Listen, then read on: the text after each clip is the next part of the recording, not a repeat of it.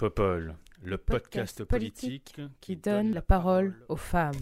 Every time I look down on this timeless town, whether blue or gray be her skies, whether loud be her cheers or whether soft be her tears, more and more, more and more do I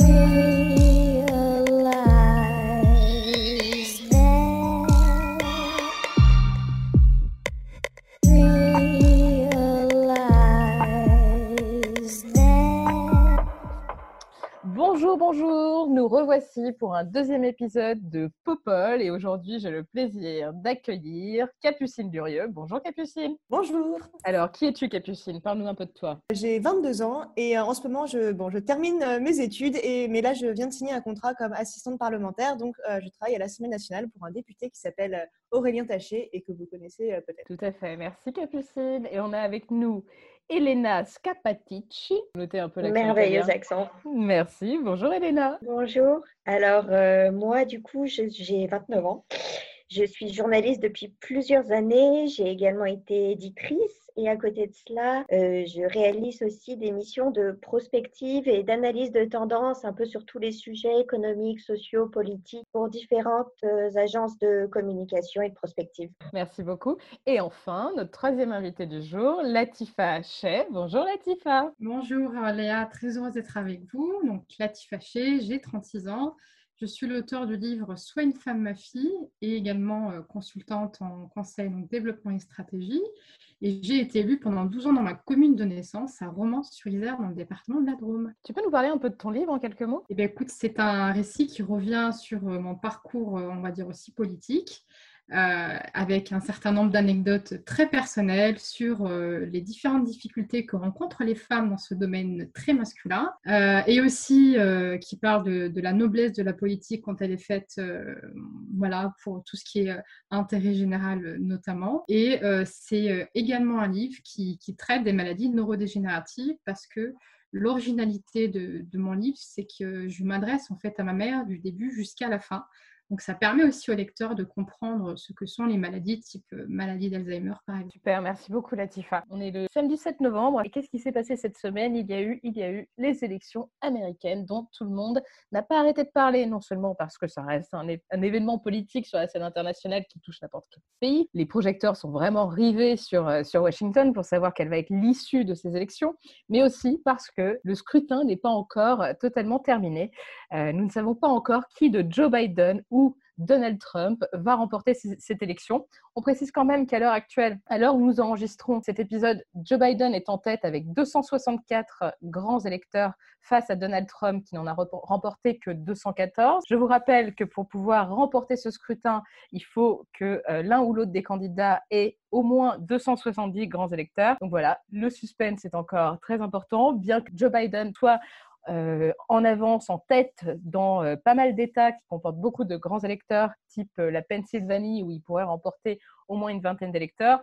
Mais alors attention, petit problème, il est face à quelqu'un qui n'est pas n'importe qui, qui est encore le président actuel des États-Unis et qui fait feu de tout bois pour essayer de, vraiment décrédibiliser cette élection en disant qu'il y a des fraudes, euh, qu'il va falloir recompter les voix dans certains États euh, parce que l'écart serait trop serré. Il faut savoir qu'aux États-Unis, il est possible de demander aux États de recompter leurs voix à condition que l'écart soit que de 1%, ce qui est le cas de figure dans pas mal d'États euh, pour le moment. Donc voilà, qu'est-ce que ça vous inspire? Cette élection qui est quand même un peu euh, incroyable. À chaque fois, les États-Unis, on se demande comment ils font. Nous, c'est plié en euh, hop, euh, quelques heures. Alors, deux tours, certes, mais là, chez eux, ça prend des plombes et des plombes et des plombes. Latifa, qu'est-ce que tu en penses? Euh, tu nous as fait un résumé euh, assez, assez explicite de la situation.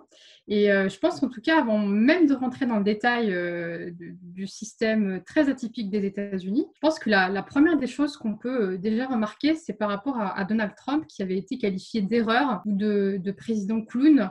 Euh, ben, en fait, cette élection, montre la chose suivante, c'est que c'est ni un clown ni, euh, ni une erreur, parce qu'il y a quand même une base électorale très solide qui euh, s'est quand même mobilisée pour, euh, pour, Donald Trump. Et je pense que ça, c'est déjà un élément de, compréhension par rapport à, la situation aux États-Unis, mais pas que. Montrer que sa vision de la société américaine et du monde, que son discours est à la fois compris et plébiscité par des millions d'Américains, Et je pense que ça doit aussi nous, nous alerter par rapport à, la montée du, populisme notamment et comprendre réellement les enjeux, les impacts que ça peut, que ça peut avoir. Et, et, aussi comprendre comment des, citoyens qui sont plutôt de classe sociale modeste euh, accompagne encore euh, le, vote en faveur de Donald Trump, alors que très clairement son bilan n'est pas en faveur des populations les plus, les plus défavorisées. Donc c'est déjà un premier éclairage qui est, qui est, je pense, très important à avoir en tête. Et euh, après, pour revenir sur, sur la spécificité des, des, des, modes de scrutin aux États-Unis, donc tu l'as dit, hein, c'est un, un phénomène assez complexe qui, tient en haleine pas seulement les, électeurs américains ou la société américaine, mais le monde entier. Euh, c'est à la fois difficile de comprendre parce que nous, on a un système qui est complètement euh, différent. Il y en a qui le qualifient euh, d'obsolète, voire d'archaïque, mais je pense que c'est aussi une, voilà, un système qui correspond à une histoire ancrée à laquelle les Américains sont très attachés, sont toujours très fiers de dire que leur constitution est la plus ancienne, alors que nous, par exemple, depuis 1791, on a déjà eu 14 euh, constitutions. Donc, ça, correspond et ça répond aussi à, une histoire, à une culture américaine qu'il faut, euh, c'est vrai, moi, je, te le confesse, euh, Léa, euh, je suis systématiquement obligée de revenir euh, à chaque élection présidentielle sur ce système des grands électeurs qui n'est pas évident comme ça à comprendre immédiatement. Oui, on va, on va faire un petit point justement euh, sur ce système. Alors, pour ceux qui ne sont pas, ceux et celles qui ne sont pas forcément très au fait du système électoral américain, donc en fait, c'est un système électoral universel mais indirect où les électeurs tels que vous et moi vont voter pour des grands électeurs qui seront eux euh, ceux qui auront la chance et euh, l'honneur ultime de pouvoir euh, voter pour le ou la présidente des États-Unis. Donc là, ce qu'on a connu cette semaine, c'est le vote des électeurs classiques qui, vont, qui ont donc élu les grands électeurs qui se prononceront, eux, le 14 décembre pour dire qui, de Biden ou Trump, deviendra le président, le futur président des États-Unis, qui sera ensuite investi le 20 janvier.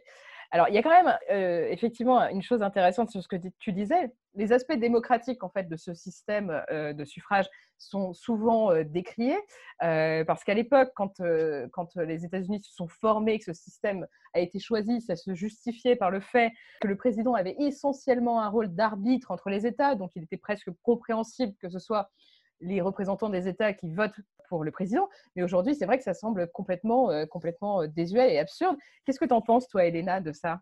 Euh, je pense effectivement qu'il faut revenir aux origines de l'histoire pour comprendre ce, maintien, parce que les Américains, mais comme les Français d'ailleurs, hein, ont un attachement à l'histoire de leur démocratie qui est extrêmement puissant.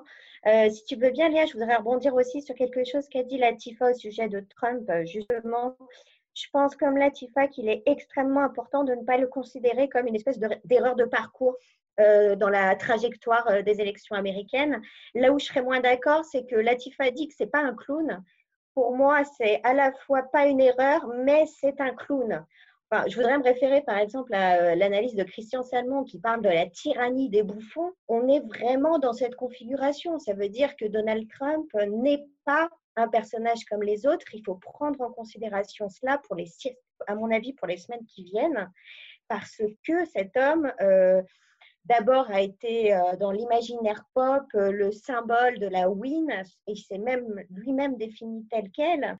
on se souvient que dans son émission de télé-réalité, le mot d'ordre, c'était You're fired. C'est un peu la hantise de Donald Trump, précisément, d'être viré. Là, il faut l'imaginer en ce moment avec sa petite euh, cour, euh, son système monarchique cloisonné à la Maison Blanche, avec cette peur panique de l'échec.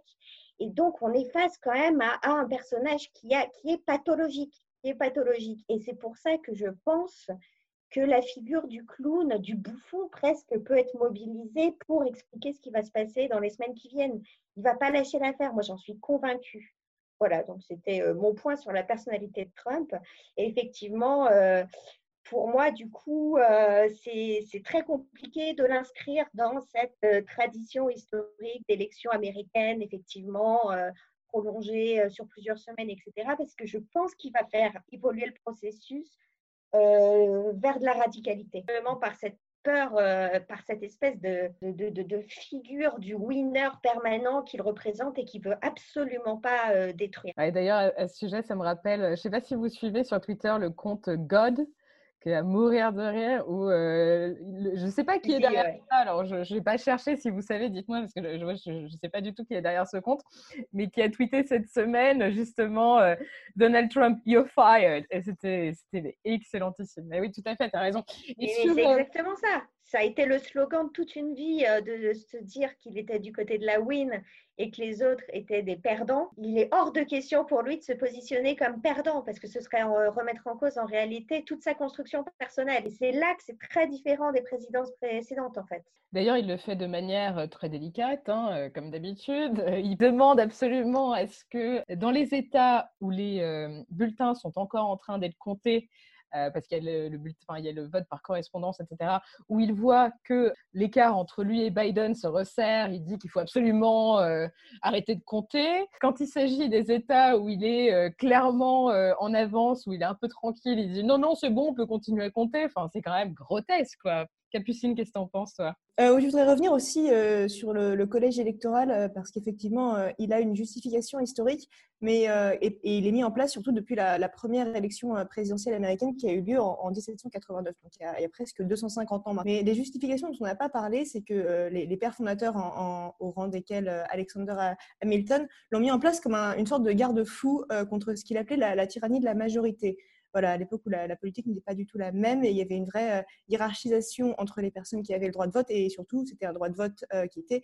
très restreint. Et la deuxième justification historique, c'était aussi euh, une garantie du fédéralisme, puisque les, États, ce sont les États qui ont créé les États-Unis et les États voulaient être sûrs de garder tout de même un maximum de pouvoir en, se, en, se, rassemblant. Donc c'était aussi donc surtout pour assurer aux petits États d'avoir une voix qui serait entendue, une voix qui compterait. Donc aujourd'hui, par exemple, euh, un vote n'en vaut pas un autre aux États-Unis, puisque euh, si on prend la Californie, qui est un des plus grands États, je crois, avec 55 grands électeurs, et Rhode Island, qui est un des plus petits, avec euh, seulement deux ou trois, une voix d'un habitant de Rhode Island vaudra bien plus que celle, que celle d'un habitant de Californie.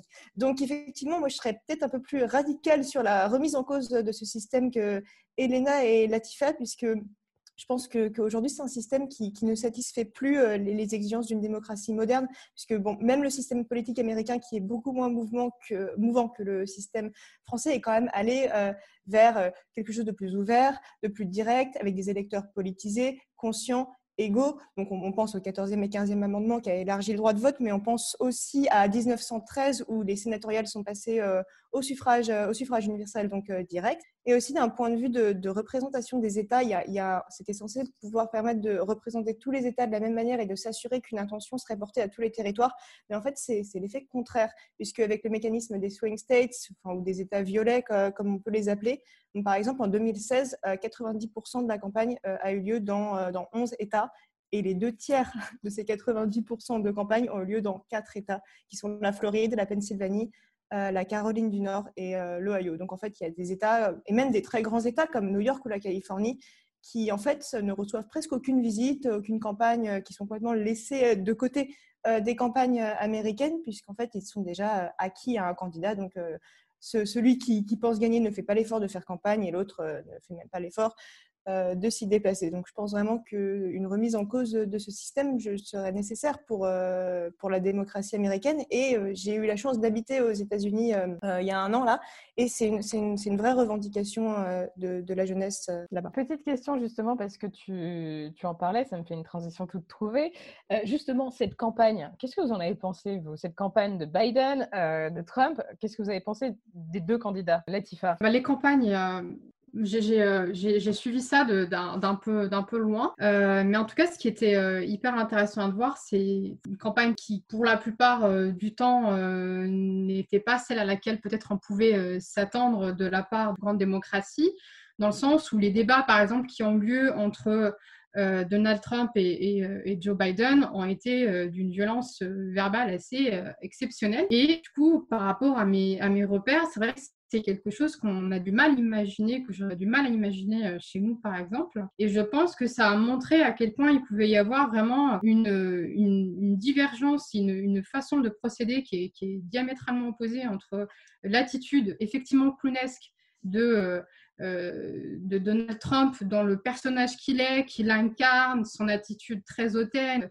ces phrases fake news à longueur de, journée et de temps, et qui ont aussi alimenté une espèce de, souhait de, voilà, de la part de, son électorat d'aller chercher impérativement cette, cette victoire en s'imposant dès le départ comme étant celui qui allait impérativement gagner et alimenter ce sentiment-là auprès de son électorat.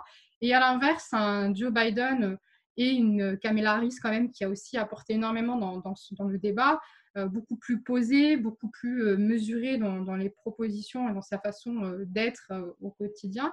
Donc ça a encore une fois montré quasiment une, presque une fracture, je ne sais pas si le terme est adéquat, entre les différentes, les différentes aspirations et les différents modes d'expression de l'un et de l'autre. Ouais. Elena, qu'est-ce que tu en as pensé, toi, de ton côté Là où je nuancerais un petit peu, c'est que sur Biden, euh, il y a quand même eu euh, deux, trois moments de sidération, je crois, pour beaucoup de gens sur des bugs assez monstrueux qui révélaient un état de sénilité euh, un peu inquiétant aussi pour l'avenir de la démocratie. Hein. Je suis désolée d'être l'oiseau de mauvaise augure qui ne prédit que des mauvaises nouvelles, mais, on a quand même eu affaire à des moments médiatiques assez sidérants où tout le monde se disait, mais on est vraiment confronté à un clown et à un sénile et les Américains sont censés choisir entre les deux.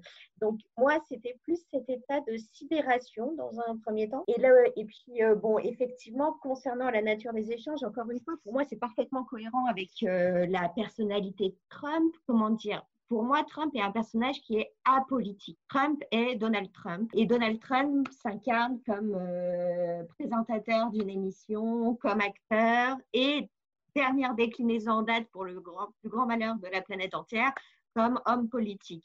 Et là, en fait, il est resté Donald Trump dans son éthos de Donald Trump, à savoir euh, outrance permanente. I'm Sandra, and I'm just the professional your small business was looking for. But you didn't hire me because you didn't use LinkedIn jobs. LinkedIn has professionals you can't find anywhere else, including those who aren't actively looking for a new job, but might be open to the perfect role, like me. In a given month, over 70% of LinkedIn users don't visit other leading job sites. So if you're not looking on LinkedIn, you'll miss out on great candidates like Sandra. Start hiring professionals like a professional. Post your free job on linkedin.com/achieve today. Mensonge à répétition, discrédit permanent de, de, l'adversaire, mais tout cela en fait forme un tout cohérent. On est vraiment dans cette figure du euh, tyran bouffon. Euh, euh, voilà, moi, c'est ce qui ressortait euh, en général de cette campagne. Et ce qui m'effraie en réalité, c'est que en adoptant cette posture-là, il est quand même réussi à, à, faire ressurgir un affect très présent chez beaucoup de, euh, de ces personnes des zones qu'on n'appellera pas périphériques, parce que les zones périphériques, c'est surtout attribué aux, au territoire français, mais que je, parlerai plutôt de d'Interland, de ces personnes qui sont considérées un peu comme euh, les perdants en réalité de la société multiculturelle américaine, euh, qui considèrent justement les minorités un peu comme les resquilleurs de, euh, du grand rêve américain. Et tout dans la pose théâtrale de Donald Trump et dans ses mensonges, etc., poussait en fait à faire éclater ce ressentiment euh, auprès des populations. Donc, euh, pour moi, euh, je pense que même si Biden est élu, cet état d'esprit qu'a implanté Trump, qu'a renforcé, qu'a consolidé Trump, va perdurer bien au-delà des élections. Et c'est surtout ça qui m'inquiète. Oui, ouais, et puis ça se voit dans la fracturation de la société, et de toute façon, même dans les résultats. Je veux dire, Biden n'est pas en lead de manière, de manière très significative. Hein. S'il remporte l'élection, c'est quand même à quelques, quelques voix près. Enfin, c'est pas non plus, même s'il a remporté beaucoup plus de votes populaires sur tout ce qui est grands électeurs. Euh, ça reste quand même un peu serré. En tout cas, euh, au moment où on vous parle, on ne sait pas exactement ce qui va se passer. Capucine, tu as pensé quoi, toi, de, cette campagne? Oui, euh, enfin, effectivement, justement, je voudrais peut-être revenir tout d'abord sur un petit peu justement ces, résultats qu'on n'attendait pas et qui n'ont pas été prédits.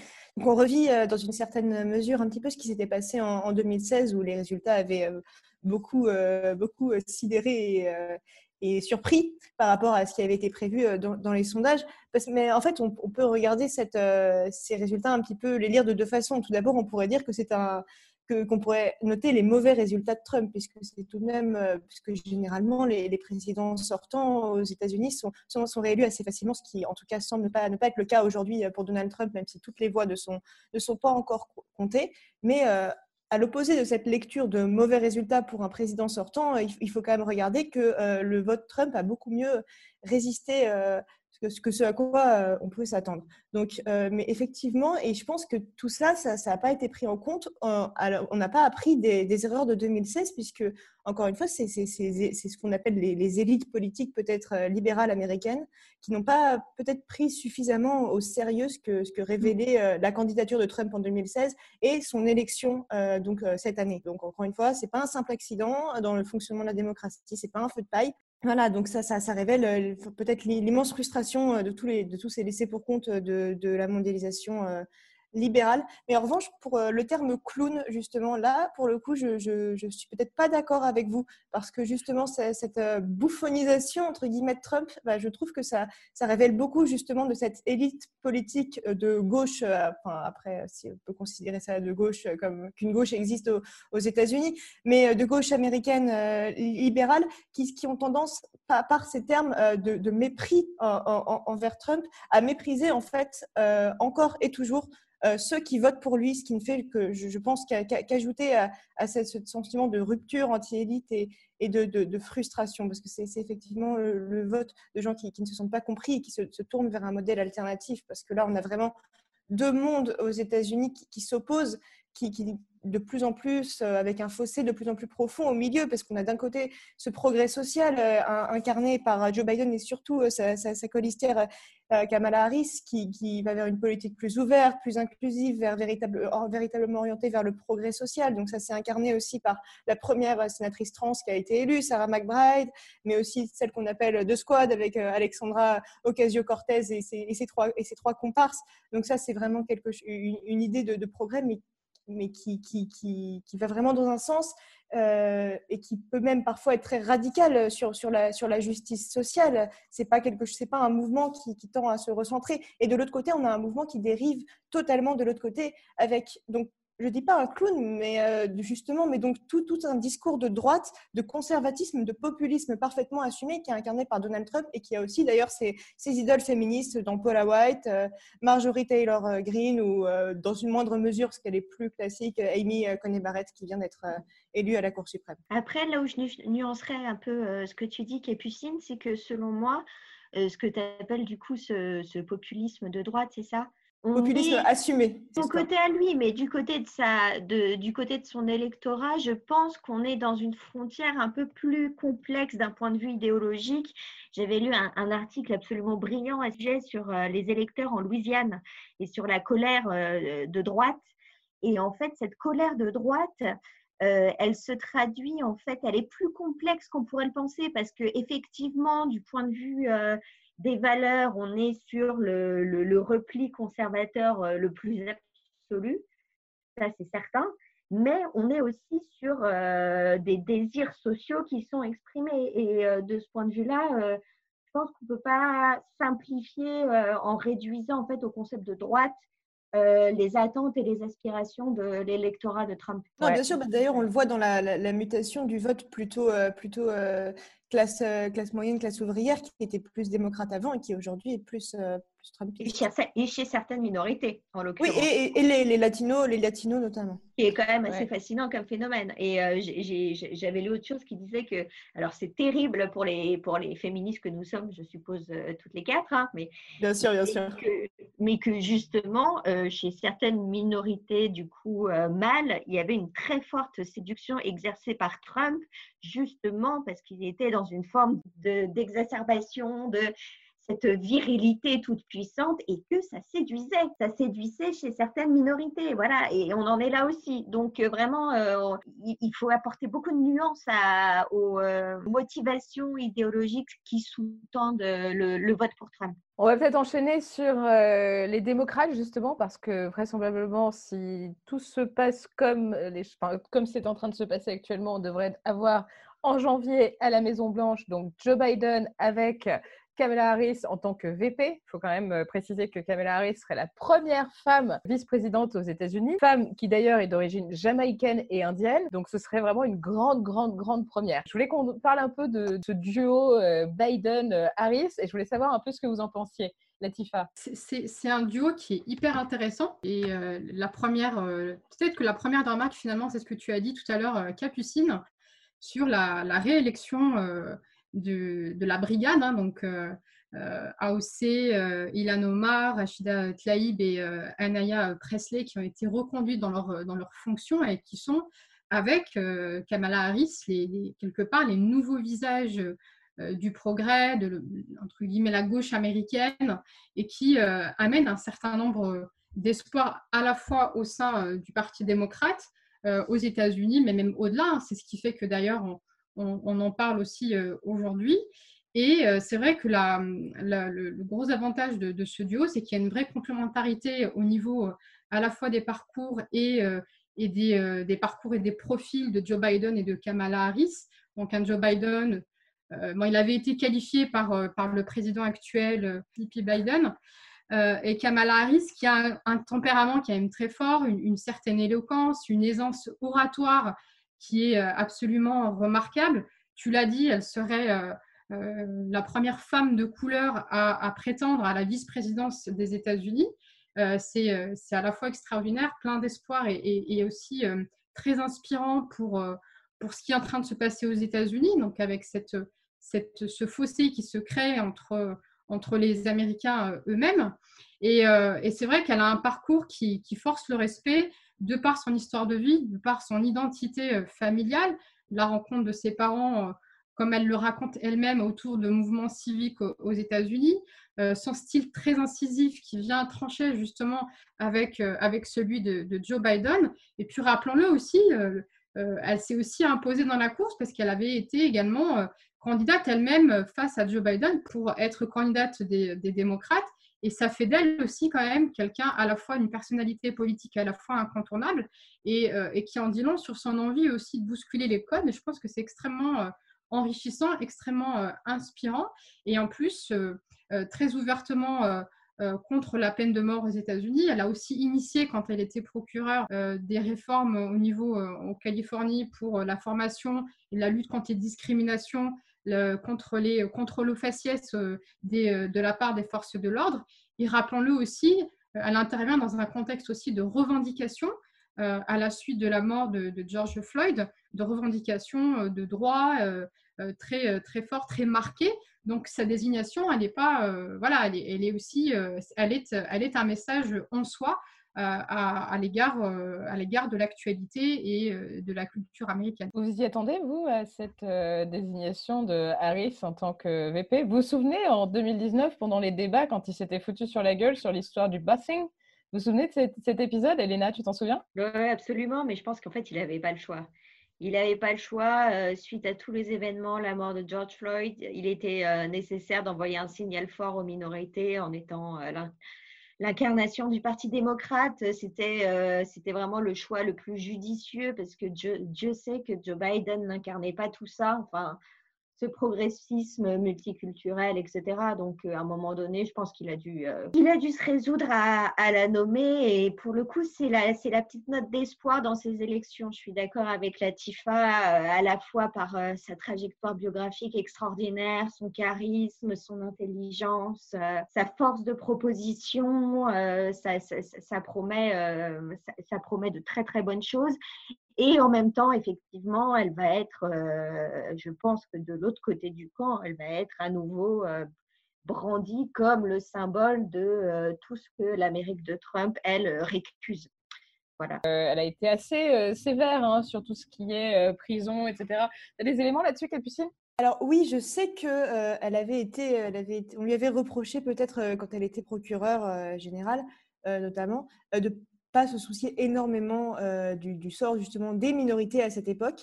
Euh, et aussi effectivement de, soutenir des politiques euh, d'incarcération assez, assez rigides. Mais bon, ensuite, elle, en est revenue, j'ai l'impression, depuis qu'elle fait de la politique. Et après, je rejoins, je rejoins pour, la, majeure partie l'analyse d'Elena et de Latifa sur, sur ce ticket. Effectivement, c'est un ticket, un ticket d'équilibre, puisque Kamala Harris incarne tout ce que Sleepy Joe n'est pas. Et c'est une femme dynamique, euh, qui est issu euh, des minorités, euh, qui a des revendications fortes. Donc voilà, c'est vraiment un ticket de complémentarité, un ticket d'équilibre. Et je pense qu'effectivement, il ne résulte peut-être pas d'affinité personnelle, mais, mais plus d'une stratégie politique. Mais encore une fois, ça n'enlève en rien au fait que le, symbole de l'élection de Kamala Harris serait un, beau symbole, un, symbole fort dans cette élection qui frappe par tout ce qu'elle a donc euh, d'extrême, puisqu'on a vraiment donc, euh, cette, euh, ce qu'incarne Kamala Harris et ce que veut incarner Joe Biden à, travers elle, et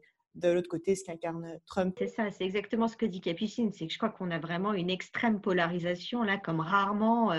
entre ce qu'incarne Kamala Harris et ce qu'incarne Donald Trump. Quoi. C'est le fossé, le fossé identitaire est, est juste gigantesque. Et c'est assez rare dans l'histoire des États-Unis que ça a été aussi flagrant. Bien, merci beaucoup. On a déjà passé pas mal de temps sur ce sujet, mais c'était important qu'on en discute et qu'on prenne vraiment le temps d'en parler euh, et de dire un peu. Euh, il y a tellement de choses à dire, on aurait pu y passer trois jours, donc on va essayer de, on va essayer de passer au sujet qui nous intéresse ensuite, le deuxième sujet du jour. Mais avant ça, on va écouter la chronique de Clotilde Lecause, qui nous a préparé une petite chronique sur que disent les médias étrangers sur l'élection justement américaine. Quel spectacle Pour une fois, on est d'accord avec le leader suprême iranien, l'ayatollah Khamenei. Ces élections américaines apportent une jolie dose de suspense qui vient pimenter notre confinement un peu confus, que je prends dorénavant la liberté d'appeler confinement. En Iran donc, les élections américaines font la une des journaux depuis le 2 novembre. On titre sur l'ambiance de guerre civile, de tension qui règne aux États-Unis, on lui prédit une destinée dévastatrice, on compare le scrutin à la série Game of Thrones et surtout, on spécule. Si Biden gagne, les tenants de la ligne dure ne seront pas élus en Iran, si c'est Trump, les prix augmenteront. En Chine, alors que le quotidien du peuple ne s'attarde absolument pas sur le scrutin, la revue Nikkei Asia écrit depuis Hong Kong que Pékin préférerait un ennemi plus constant que Trump, qualifié d'imprédictible et non conventionnel. Mais certains Chinois sont en réalité pro-Trump car pro-Chine, j'explique. Sur Internet, on le surnomme Duangbo Chuan, littéralement construire l'État Trump, qui vient de la croyance selon laquelle Donald Trump contribue à la puissance chinoise car il accélère le déclin américain. En Russie, le Times de Moscou publie une tribune faisant état du parti pris en faveur de Trump de la plupart des commentateurs dans les médias russes qui ne reflèteraient pas la ligne du Kremlin, plutôt proche de celle de la Chine. Vladimir Poutine a déclaré que la collaboration avec Biden pourrait être plus sérieuse. Au Brésil, Bolsonaro crie quant à lui à l'interférence dans le scrutin américain, et on le comprend, il avait fait de sa relation avec Trump la base de sa politique étrangère.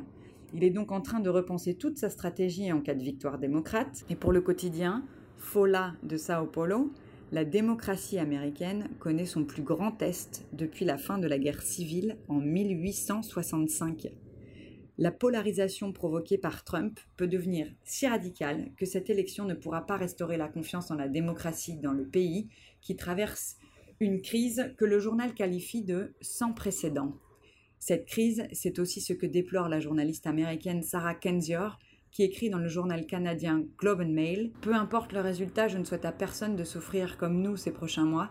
Nous allons vivre et mourir en tant qu'Américains unis par la peur, la peur de l'autre, de notre gouvernement, de notre futur. Mais alors que l'avantage à Biden se fait sentir, El Universal, l'un des journaux les plus populaires du Mexique, tire trois conclusions du Trumpisme.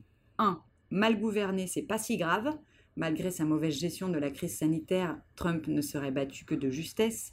2. Il ne suffit pas d'être anti pour gagner.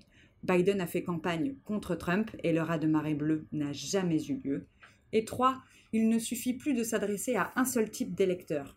Le Texas est peut-être républicain pour la dernière fois et la population latino qui vit à la frontière avec le Mexique montre bien la diversification de ce vote. En parlant du vote hispanique, le quotidien portoricain Nuevo Dia remercie les électeurs de s'être mobilisés, eux qui attendent également leurs résultats finaux, mais à eux on n'a pas demandé de choisir un président. Non, on leur a demandé s'ils souhaitaient rester un État américain. Verdict, ils ont voté oui à 52%, Et maintenant, c'est au nouveau gouvernement américain à leur permettre de voter dans quatre ans. Donc maintenant, deuxième sujet, la PPL sécurité globale, plus précisément la proposition de loi qui a été présentée par le groupe majoritaire à l'Assemblée nationale, à savoir La République en marche, qui est débattue depuis cette semaine, mercredi plus précisément, au sein de la commission des lois de l'Assemblée et qui sera débattue à partir du 17 novembre dans l'hémicycle en séance publique. Cette PPL propose d'interdire l'usage malveillant de l'image des policiers ou gendarmes sous peine d'un an d'emprisonnement et de 45 000 euros d'amende tout de même. Les auteurs de cette PPL, les députés Alice Toureau et Jean-Michel Fauvergue, qui, pour la petite histoire quand même, est l'ancien patron du RAID, voilà, petit détail assez intéressant, entendent ainsi empêcher les appels à la violence sur les réseaux sociaux à l'encontre des forces de l'ordre. Ils précisent que la loi ne pourra être appliquée pardon, qu'à posteriori et qu'il faudra prouver l'intention malveillante. Alors, très bien, ça c'est ce qu'ils disent eux et c'est comme ça qu'ils veulent justifier le fait de faire passer cette loi. Le problème, c'est que beaucoup d'associations, mais pas que, beaucoup de citoyens se posent la question de savoir est-ce qu'on va encore pouvoir tout simplement publier des photos de violences policières sur les réseaux sociaux? Photos qui et vidéos, quand même, ont permis de faire éclater l'affaire Benalla et qui permettent régulièrement de mettre en avant des violences policières. Alors, la question se pose au plus haut euh, niveau, puisque quand même, la défenseur des droits, Claire Edon, c'est le gouvernement cette semaine sur cette proposition de loi. Capucine, toi qui traînes souvent dans les couloirs de l'Assemblée nationale, dis-nous un peu comment cette PPL est arrivée sur le bureau de l'Assemblée. Alors, effectivement, c'est vrai que je fais un peu plus que, traîner dans les couloirs de l'Assemblée, j'y passe même la majorité euh, de mon, de mon temps en ce moment. Alors effectivement, c'est important de souligner que, que c'est une PPL puisque une, PPL, donc proposition de loi, euh, est donc une initiative euh, normalement de parlementaires, tandis qu'une initiative du gouvernement est appelée un projet de loi. Donc effectivement, donc cette PPL, elle a une histoire un peu, un petit peu longue puisqu'elle avait déjà été euh, déposée euh, l'année dernière. Et en fait, donc, euh, en tout cas, une proposition de loi similaire. Et elle avait à l'origine pour but de s'intéresser à la police municipale et à la sécurité privée. Donc, de mieux encadrer la sécurité privée qui se développe beaucoup, notamment dans la perspective des JO et de la Coupe du Monde de rugby, mais aussi donc la police municipale, donc de lui donner plus de pouvoir, ce qui est, je pense, d'ailleurs nécessaire euh, dans, dans, le contexte actuel et aussi d'acter la création d'une police municipale à Paris. Donc ça, c'était le texte d'origine. Mais le texte qui a été euh, redéposé euh, le 20 octobre dernier sur le bureau de l'Assemblée nationale, donc toujours une proposition de loi, comme tu l'as dit, du groupe LREM, mais aussi de, donc, des apparentés et du groupe Agir, a été fortement enrichi par, par qui donc?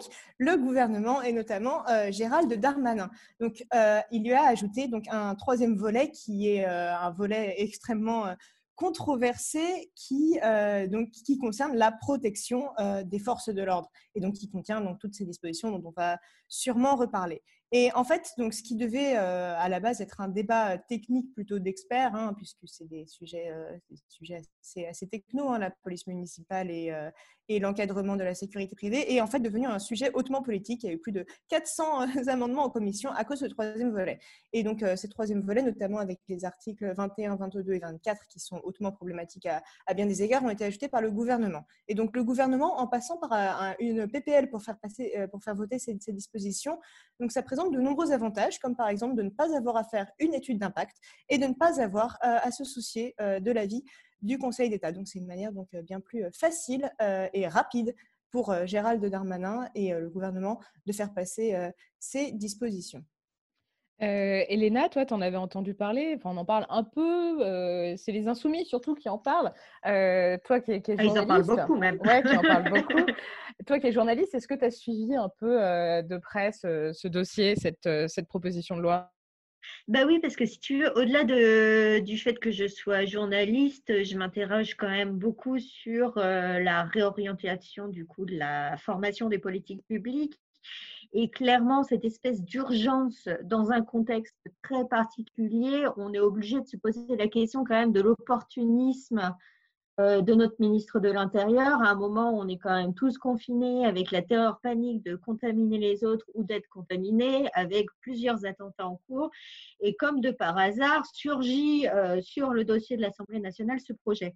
Et donc moi, c'est ce que j'appellerais vraiment la politique par la peur. C'est jamais très très bon en démocratie quand on commence à euh, mobiliser cet affect chez le citoyen pour entamer des procédures législatives. Donc moi, ce serait mon premier constat qui serait davantage une analyse politique que journalistique pour le coup. Ensuite, euh, effectivement, hein, c'est ce qu'a dit Capucine, on a quand même des, des, articles qui sont hautement problématiques parce qu'en substance, alors effectivement, comme a tenu à le euh, préciser la rapporteure de la loi, on n'est pas dans une interdiction de filmer, mais le texte est hautement dissuasif parce que la diffusion en tant que telle, euh, je crois qu'en réalité, elle est autorisée si ça ne menace pas l'intégrité physique ou mentale du policier en question. On ne peut pas faire plus flou juridiquement. Ça veut dire que vraiment, on peut introduire à peu près tous les motifs euh, dans euh, cette formulation. donc là, en fait, on est dans un processus typique de dissuasion à la fois des journalistes sur le terrain, notamment pendant les manifs, de euh, dissuasion de l'ensemble de la société civile. Euh, donc voilà, euh, c'est extrêmement problématique à mon sens. Latifa, toi, tu as, suivi un peu ce texte? Alors donc oui, c'est vrai que c'est pas forcément, c'est pas aussi relayé, bien que ça le soit quand même. Notamment, il y a un article qui est sorti dans Le Monde qui revient justement sur cette, sur cette PPL et avec les éléments de contexte que nous apporte Capucine. Euh, c'est une loi qui est extrêmement euh, importante dans ce qu'elle pourrait impacter dans les différents éléments euh, qui ont été cités, donc police municipale, sécurité privée, vidéoprotection et force de sécurité intérieure. Donc, moi, je, rejoins un peu l'analyse d'Elena sur, je me pose la, question de, l'opportunisme politique, de, mettre sur la table ces questions-là au lendemain notamment euh, de l'attaque terroriste contre Samuel Paty et ce qui est Nice, euh, également.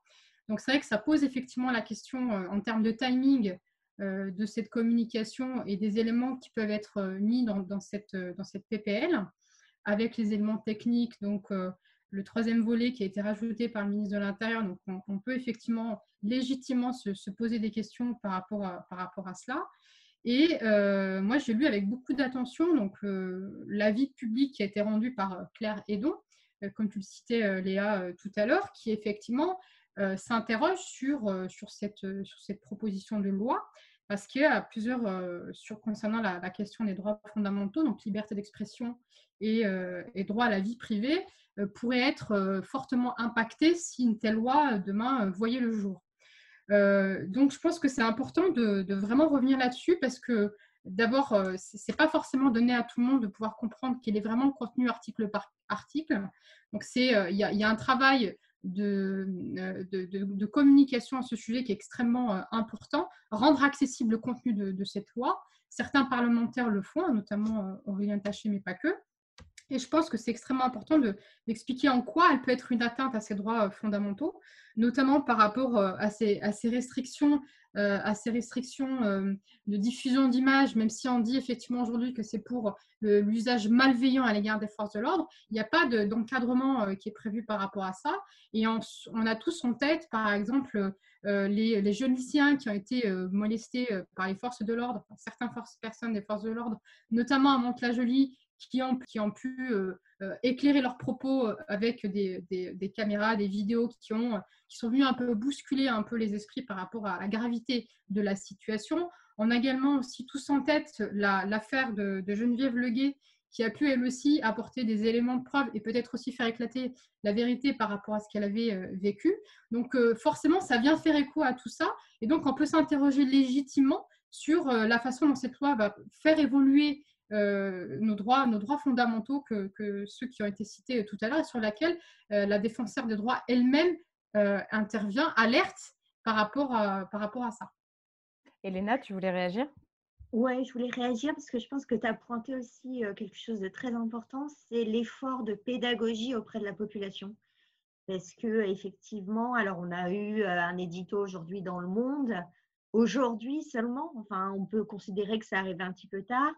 Euh, moi, je recommande vraiment à tout le monde d'aller jeter un coup d'œil à l'exercice d'explication euh, point par point euh, qu'a réalisé la quadrature du net. C'est vraiment formidable parce qu'en plus, du coup, c'est disponible sur Mediapart, hein, c'est ça? Bah, C'est sur, le, c'est sur leur propre site. Ouais, hein. mais je crois que Mediapart l'a Oui, Mediapart, diffusé, effectivement, ouais. l'a repris. aussi. Voilà, ça, oui, mais je, suis contente, je suis contente que tu en parles parce que c'est vraiment, c'est vraiment une analyse très juste et très intéressante. D'ailleurs, souvent de la quadrature du net. Ouais, ouais, ouais. Et puis c'est extrêmement brillant parce qu'en fait, ça réinsère du coup ce, cette proposition de loi, j'allais dire projet de loi, mais non, proposition de loi, dans, euh, dans un contexte plus global qui est une approche très particulière du maintien de l'ordre à la française, euh, qui est différente dans d'autres pays européens et qui est différente dans un sens beaucoup plus positif à mon sens. Alors, euh, je crois que la distinction qui est faite, c'est entre voilà l'approche confrontationnelle qui serait donc l'approche euh, visiblement euh, privilégiée par notre gouvernement actuellement, et l'approche d'accompagnement. Là, on est clairement dans une approche défensive qui pose vraiment question par rapport notamment à notre droit à la manifestation. Si on évolue dans un climat euh, où en gros euh, des drones nous surveillent en permanence à la moindre manifestation et euh, par la force de la technologie peuvent identifier les manifestants susceptibles a priori de représenter une menace. Si en plus de cela, les caméras mobiles des forces de police peuvent euh, diffuser leur contenu euh, en temps réel au poste de commandement, etc. On n'est clairement pas dans une logique d'accompagnement bienveillant des manifestants. On est vraiment dans une logique de confrontation et je trouve ça extrêmement problématique pour notre démocratie. Donc vraiment, euh, le seul conseil que j'aurais à donner, c'est d'aller lire ce, cet article qui éclaire très très bien cet aspect-là du problème. Oui, en effet, parce qu'au-delà euh, de la, disposition qui fait principalement euh, débat, qui est celle de l'article 24, qui, qui, prévoit la limitation de la des captations euh, de forces de l'ordre pendant n'importe quel fait, hein, ce n'est pas forcément que des manifestations, peu importe, peu importe les circonstances, il y a aussi effectivement cet élément de surveillance par drone et des caméras mobiles aussi. C'est très important, ça on en parle beaucoup moins. Typiquement, l'édito du, du Monde n'en parle pas à ma connaissance. Non, il n'en parle pas. Et en réalité, alors qu'en fait, on, ils sont en train de mettre un système qui, si on le résume assez simplement, c'est vous, vous n'avez plus rien le droit de filmer. En revanche, les forces de l'ordre, elles, c'est open bar. Enfin, vraiment, s'il fallait le résumer simplement, c'est ça. Et c'est quand même euh, extrêmement problématique. Latifa, vas-y, je t'en prie. Oui, pour aller dans, le sens de ce que vient de dire euh, Elena, et je, parle sous contrôle de, Capucine, qui connaît sans doute mieux euh, les, spécificités de, cette loi dans le détail. Mais euh, là aussi, Claire Audon est, est, revenu sur, euh, par rapport euh, à cette idée de, droit à la vie privée. Donc, ce qu'il faut savoir, c'est qu'aujourd'hui, la consultation des images de vidéoprotection telles qu'elles existent dans nos communes, beaucoup de conseils municipaux ont mis en place des systèmes de, de vidéoprotection. Eh bien, la consultation de ces images, elles sont, elles sont vraiment réglementées.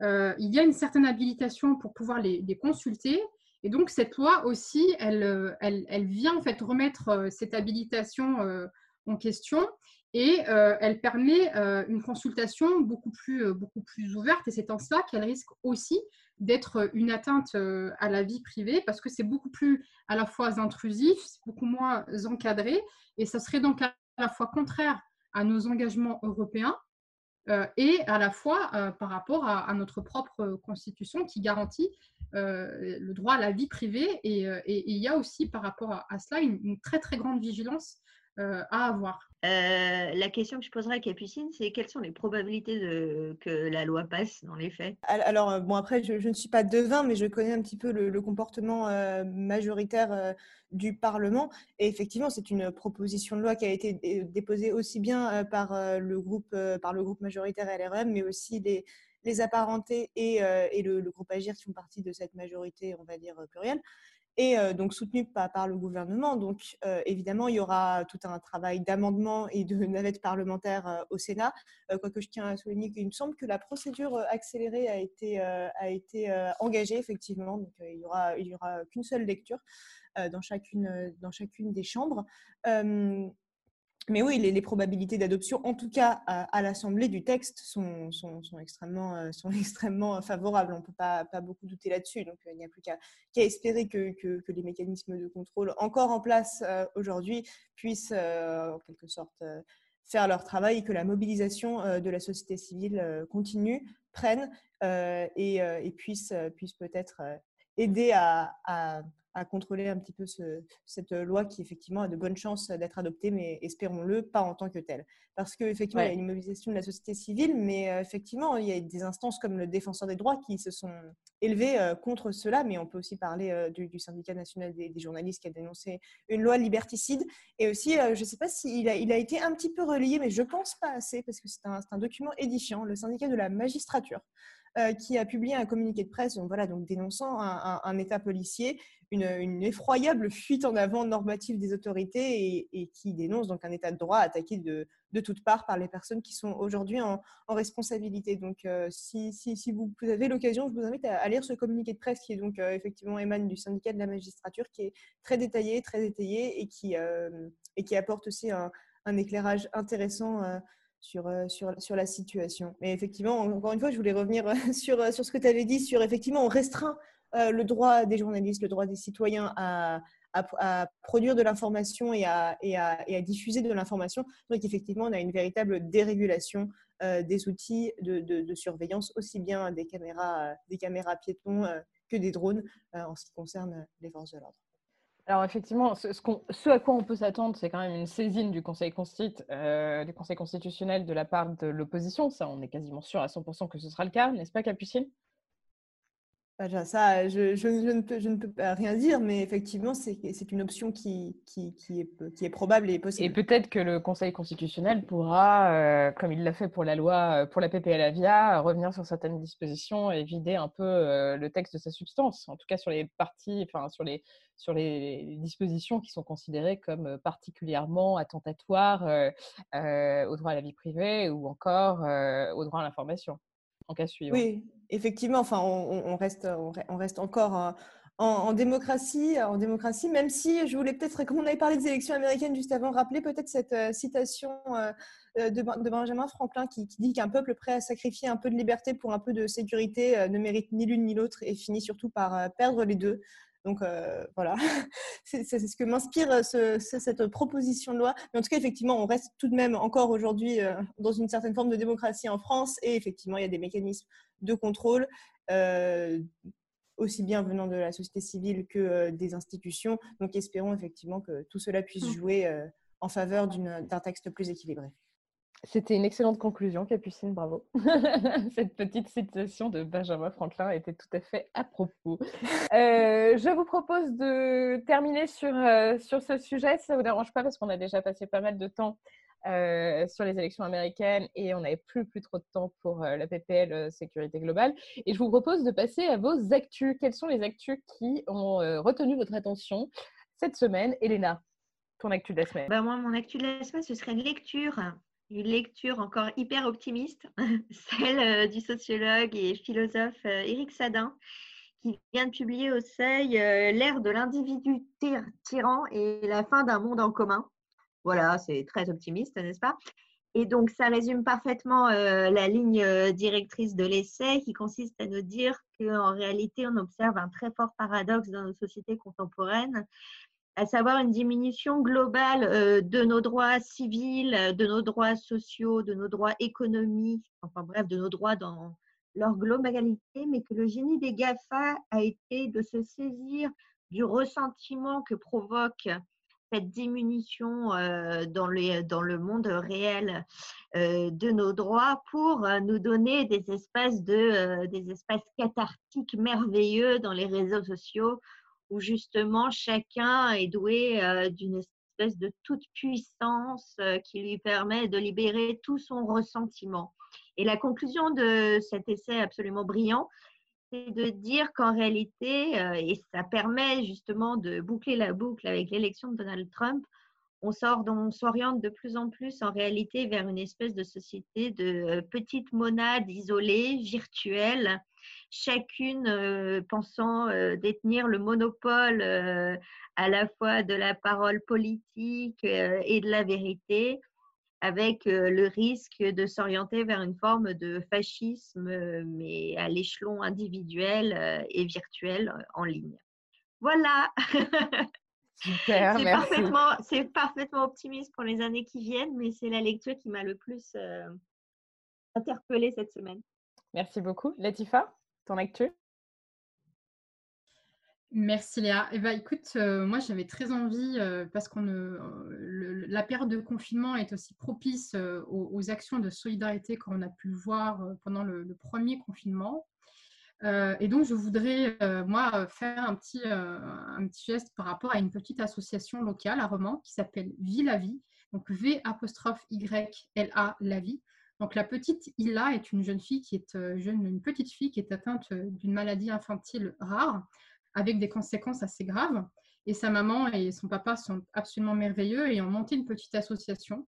Du fait du confinement et des, mesures sanitaires, donc euh, ils ne peuvent plus, euh, comment dire, euh, faire les, actions euh, à destination des grands publics pour mobiliser des moyens et des fonds pour permettre à la petite Ila de bénéficier de soins.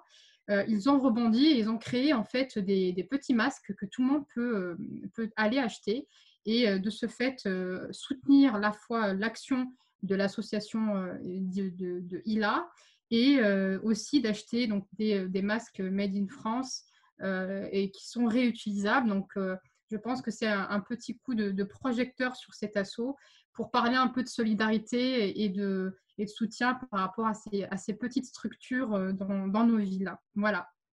Merci Latifa. Capucine? Ah oui, bah moi, ça reste en fait un petit peu sur notre, euh, sur notre dernier sujet. Donc, effectivement, on est confiné, mais euh, ce n'est pas le moment de, de, de, lâcher les combats et on peut toujours continuer à se mobiliser. Donc, effectivement, euh, sur la solidarité, mais aussi, euh, si on y croit, contre la, la proposition euh, de loi sécurité globale. Donc, je voulais attirer votre attention sur une, sur une pétition donc en fait, cette pétition, elle avait été lancée une première fois au moment, euh, au moment où M. Ciotti, euh, donc euh, de LR, avait déposé une, une, proposition de loi un petit peu similaire visant à flouter les, visages des policiers. Donc ça avait été lancé par une jeune fille de 17 ans. Donc depuis, depuis sa chambre d'étudiante qui s'appelait Iliana Amani. Et aujourd'hui, donc Iliana, elle avait recueilli 500 000 signatures à l'époque. Et donc aujourd'hui, Iliana a, relancé une pétition donc, contre cette, cette, cette nouvelle version de, la restriction euh, de, fil, de filmer et, d'autres. Et donc voilà, donc elle a été partagée euh, par, de nombreux élus et par de nombreuses euh, personnes de la société civile. Donc vous pouvez la retrouver notamment par exemple sur le Twitter d'Aurélien Taché. Donc je pense que je vous invite à tous à faire ce petit geste qui peut-être permettra d'amener en haut de l'agenda médiatique et, et civique ce sujet qui je pense est très important. Merci beaucoup, merci beaucoup à toutes les trois pour euh, ce deuxième épisode de Popol. J'étais ravie de pouvoir échanger avec vous et j'espère peut-être vous retrouver à un autre moment. Je vous souhaite une très très belle semaine et je vous dis peut-être à bientôt. Merci à toi Léa.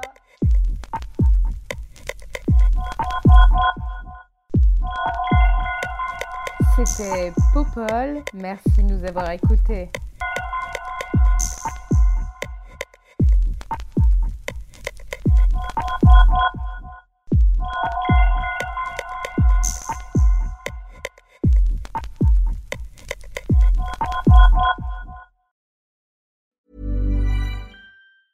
Planning for your next trip? Elevate your travel style with Quince. Quince has all the jet setting essentials you'll want for your next getaway, like European linen, premium luggage options, buttery soft Italian leather bags, and so much more. And it's all priced at 50 to 80% less than similar brands. Plus, Quince only works with factories that use safe and ethical manufacturing practices. Pack your bags with high-quality essentials you'll be wearing for vacations to come with Quince. Go to quince.com slash trip for free shipping and 365-day returns.